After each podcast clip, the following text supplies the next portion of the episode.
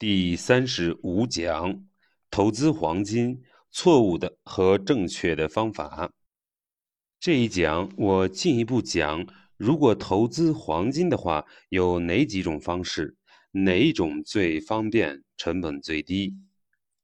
说到投资黄金啊，大家的第一反应啊，可能是买金条。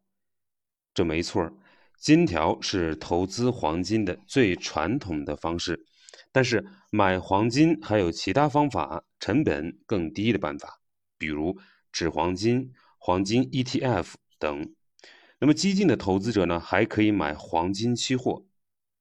我比较一下这些方式的优点和缺点，然后呢，根据交易成本的高低给出建议，供您参考。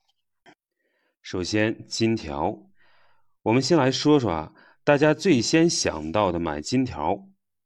首先要澄清一下，这里说的金条啊，指的是投资性的金条，而不是指市场上常见的纪念金条、贺岁金条等等。当然，更不是黄金首饰。纪念金条、贺岁金条都属于饰品金条。买饰品金条有很多的缺点。第一，饰品金银很难卖出去，卖的时候呢，价格也不固定。第二，饰品金条除了正常的手续费，还需要额外的工艺溢价，一般呢在每克十到三十元不等。第三，由于饰品金条设计复杂，黄金的物理特性呢又比较柔软，容易磨损，因此保存时的损耗呢也会更多一些。所以，投资金条的时候啊，还是要尽量的避开饰品金条。你如果买黄金首饰保值呢，也要付出这些额外的费用和损耗。那么，投资金条有哪些渠道呢？买金条呀，可以去银行购买，也可以去金店购买。每家银行呢都会发行一些投资金条，这就是一条条的这种长方形的金块，闪闪发光的，上面刻着字，比如可能刻着。AU 九九九九，或者多少多少克，多少多少千克，或者是多什么什么银行等字样。那么这个 AU 呢，就是黄金的化学元素符号。九九九九四个九呢，表示黄金的纯度，表示九十九点九九的纯金。叉叉克是重量，叉叉银行呢是卖出机构。那么这里要注意的是啊。各银行的实物金条不同对，也就是说，你买建行的金条只能卖回给建行，买中行的只能卖回给中行。也就是说，实物金条的流动性啊不太好，各家银行的金条呀彼此啊是不流通的。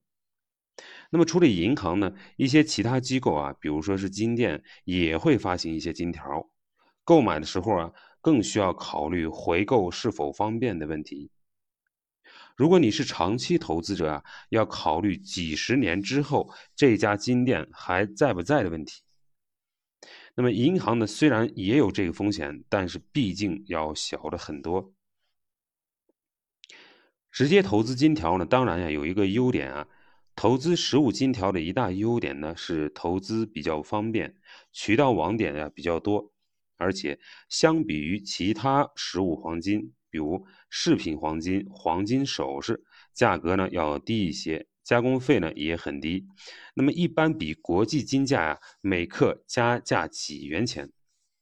但是呢，投资金条呢也有很多的缺点，那么主要呢就是交易成本很高，这种交易成本呢体现在各个环节。购买金条时呢要支付一定的手续费，每克呢七至十五元不等。各家银行呢也会有稍有的差异。二零二零年的三月的金价呢是在每克三百五十元左右，这样呢就是百分之二到百分之四的交易成本已经很高了。那么上面呢是买入金条金条的这个交易成本，那么卖出金条时呢交易成本呢那就更高了。那你需要付三个费用，鉴定费及其他手续费一般呢是每克两元。那么第二呢，就是损耗费，也就是克数不足的损耗。那么这个呢要根据情况而定，但是回收的银行或者金店呢测量的时候啊会有损，会有误差。那么这个误差呢你可能要分担的。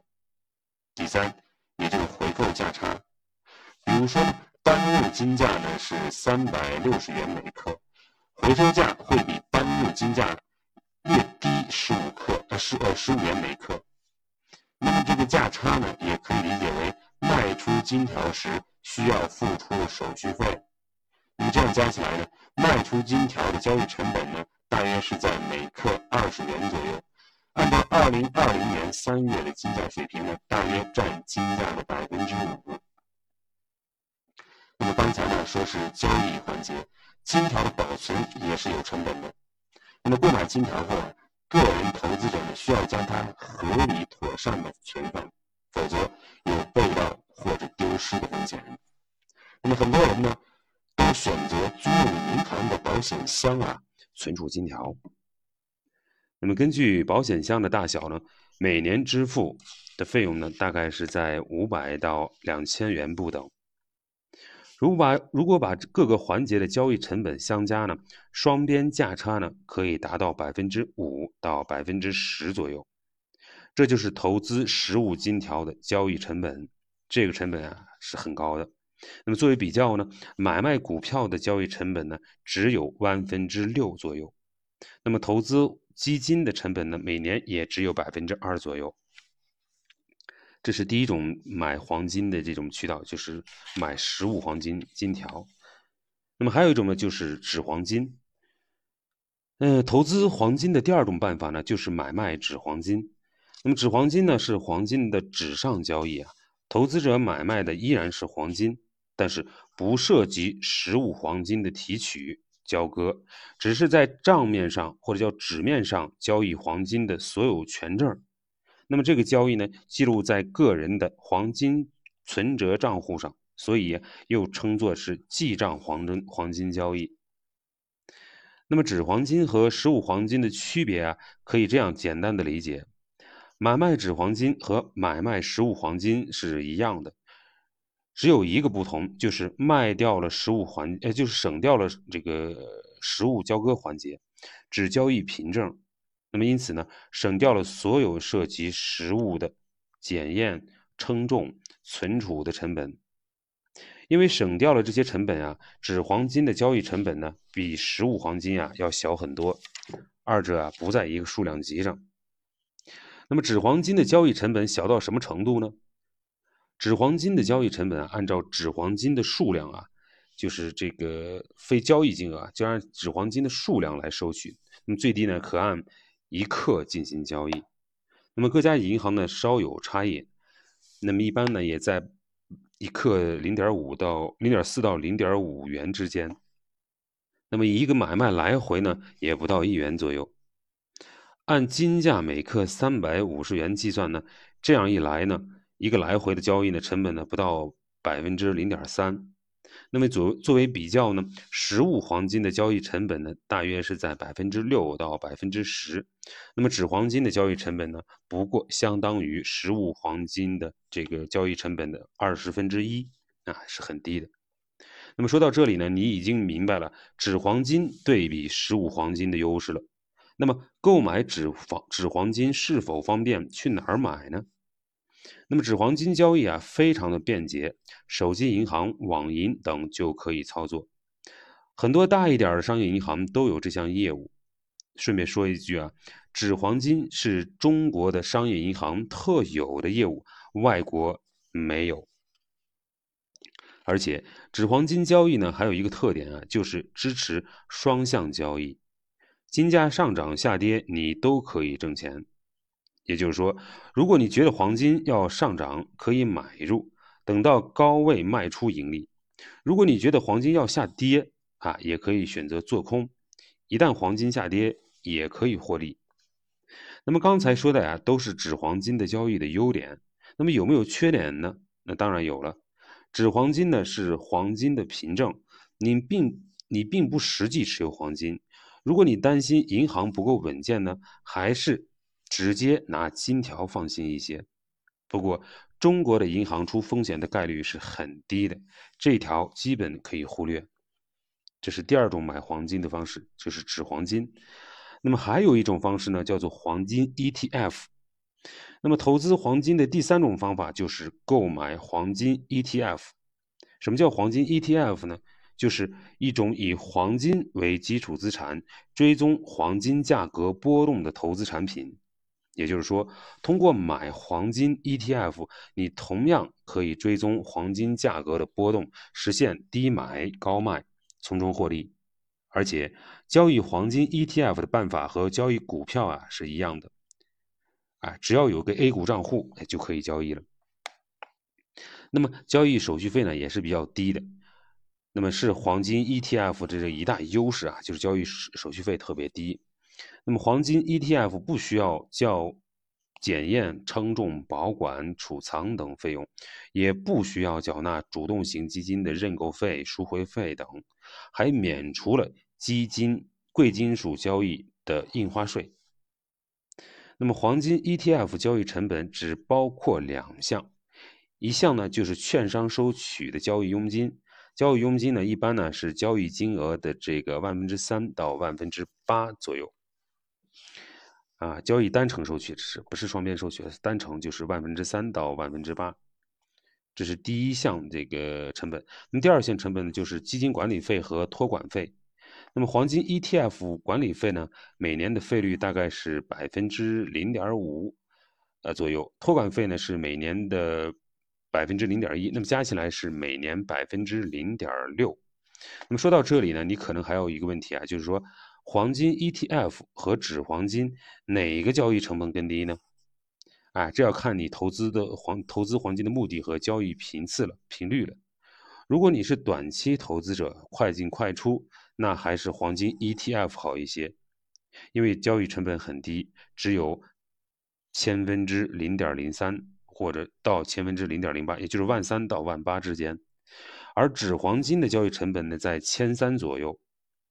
如果你是长期投资者呢，买入持有不频繁的交易，那么纸黄金呢会好一些。虽然交易佣金啊比较高，但是没有持有成本，而黄金 ETF 的持有成本呢大概一年是百分之零点六左右，也就是这个托管费和这个管理费。那么目前呢，好几家基金公司啊都发行了黄金 ETF，包括华安、博时、易方达等。那么目前市场上呢，一共有十八只成立一年以上的黄金 ETF。这十八只基金的比较基准呢，都是上海金交所的现货黄金，那么纯度呢都是九十九点九九，也就四个九，百分之九十九点九九啊，四个九。所以说呢，收益呢。表现差不多，交易手续费也差不多。那么如果你要买呢，可以买规模大一点的。那么一般来说，规模大一点的流动性会好一些，买卖价差也会小一些。那么我把这十八只的黄金 ETF 啊整理在表三十五杠一中啊，方便你这个需要的时候啊去查阅。那么回头呢，把这张表啊拍在这个我们的这个呃音频节目的后边。那么我们介绍了三种主要的投资黄金的方式啊，信息啊比较多。为了加强记忆呢，我们来比较一下三种主要黄金投资方式的优缺点。那么把投资这个资料呢总结在表三十五杠二中啊，就下面这个表，回头我们那个放在这个后面。那么总体来看呢，买卖黄金的三种方式啊都是比较方便的。但是实物黄金成本太高，唯一的好处呢是拿到了实物的金条。有的人呢可能觉得心里踏实啊，这也是他的唯一唯一这个优点，这也是心里觉得踏实，只是感觉而已。那么长期持有的话，纸黄金的交易成本最低，快进快出的话，那么黄金的 ETF 它交易成本最低。那么除了以上的这种。嗯，投资黄金的三种方式之外呢，那么其实现实生活中啊，还有投资黄金的其他方法。我们再简单的介绍两个，比如你可以买这个微黄金。那么什么叫微黄金呢？就是腾讯推出的服务啊。具体说呢，就是腾讯财付通与工商银行一起啊，联合推出的一个投资服务。那么这个服务呢，在腾讯微黄金平台上提供，底层资产呢是工商银行的库存黄金，那么腾讯呢只负责代销和展示，它的交易安全由财付通保障，工商银行呢负责客户的黄金买卖。微黄金的门槛很低，流动性也很好，交易成本呢也不高，在百分之零点五左右。那么除此之外呢，你还可以买卖黄金的期货。那么上海黄金交易所提供黄金期货交易，可以加杠杆。那么之前我们说过啊，原则上呢，我不建议做黄金做这个商品期货。那么黄金期货的波动很大。那么你一旦开始做啊，可能忍不住要加杠杆，风险会很大。那么关于投资呢，我还是那个建议啊，跟随这个时间做时间的朋友，赚趋势的钱，加杠杆啊，会让你在暴露在波动的风险之下。即便你这个趋势看对了，也可能赔钱。而且一旦加杠杆啊，波动很大，你很难不分心啊，你需要实时的关注啊。会影响的你的这个职场的发展，就是工作。那么对于普通投资者而言呢，我的建议呢还是买纸黄金或者是黄金的 ETF。那么纸黄金的交易成本呢只有百分之零点三左右，没有持有成本。那么买黄金的 ETF 呢，这个佣金呢只有万分之几，但是每年呢要交百分之零点六的这个持有成本，也就是这个管理费和这个托管费。那么这对长期持有呢是不利的。那么总体而言呢，这两种方式的成本啊都不高。那么这一讲的最后啊，我提示你，黄金投资呀需要注意的一些风险，就是汇率风险。那么国内黄金价格呢是人民币标价的，那么国际黄金价格呢是美元标价的。因此，在国内投资黄金的呃黄金的时候，黄金的时候啊，你需要注意人民币对美元的汇率变化。带来的风险，比如说，假定国际黄金的美元价格不变，但是呢，人民币对美元升值了，那么人民币标价的黄金价格就会下跌。反之，如果人民币对美元贬值了，这个人民币黄金价格呢就会上升。那么只有这样呢，国内的黄金价格才能等同于等于这个国际黄金价格，否则就会存在套利的机会。那么怎么样看待这种风险呢？一方面呢，用人民币计价的话，你会因此承受损失或者获得收益。那么这个损失或者收益是汇率变动带来的，我们称之为汇率风险。另一方面呢，其实也不用紧张。我们中国家庭的资产中啊，主要都是境内资产，都是人民币计价的。持有黄金相当于持有美元资产，实际上是分散了汇率风险。这里的本质啊是黄金是国际定价的，持有黄金相当于持有境外资产。于是，想规避人民币贬值风险的家庭啊，这是有这个吸引力的。那么本讲的重点，投资黄金有三种主要方式：实物黄金、纸黄金、黄金 ETF。那么在这三种投资黄金的方式中啊，实物黄金的交易成本最高，那么纸黄金长期成本最低，那么适合长期投资。那么黄金 ETF 呢，手续费呢最低，适合短期投资。第三，那么投资黄金呢，还有其他几种方式，比如说微黄金、黄金期货。那么黄金期货可以加杠杆啊，但是风险比较大，不建议普通投资者参与。第四，黄金是国际定价的，投资黄金可以分散人民币汇率的风险。思考，我们在这一讲的重点比较的是投资黄金的三种方式：实物黄金、纸黄金和黄金 ETF。你可能注意到了，我根本没有提黄金类的股票，比如中金黄金、紫金矿业、山东黄金和湖南黄金。你可以想一想啊，买黄金与买股票的差别有哪些区别呢？你可以把几只主要黄金的股票表现与黄金的价格比一下。